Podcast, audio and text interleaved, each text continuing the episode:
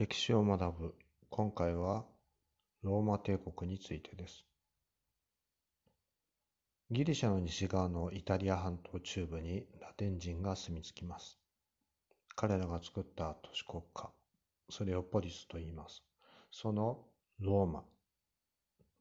紀元前6世紀に貴族を中心とする共和制の国ができます。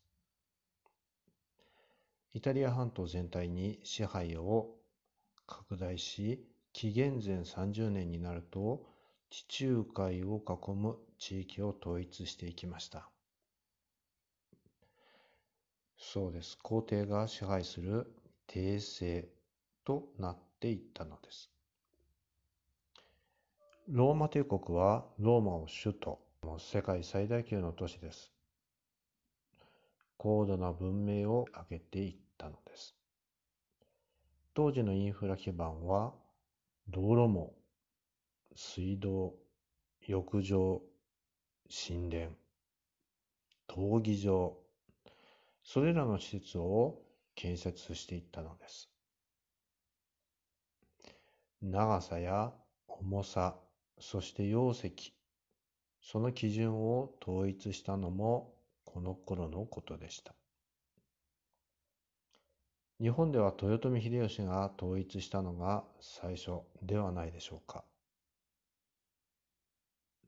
ローマ帝国よりもずっと後のことです。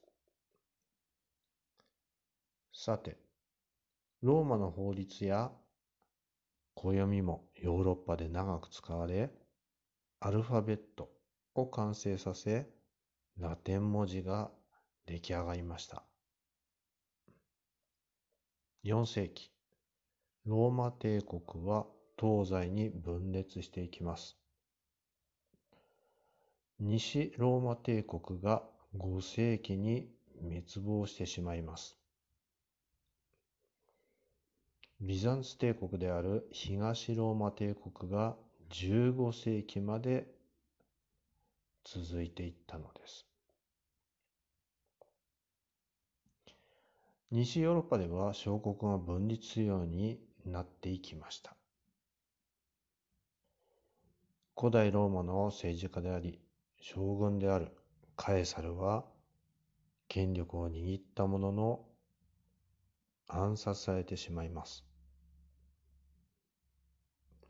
彼の有名な言葉、才は投げられた。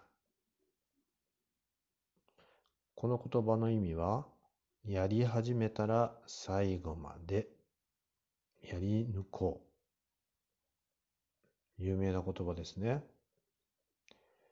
ローマ帝国に関係する現在の国、ローマを中心としたイタリアをはじめ地中海沿岸の国々、イギリス、イラン周辺までの国々、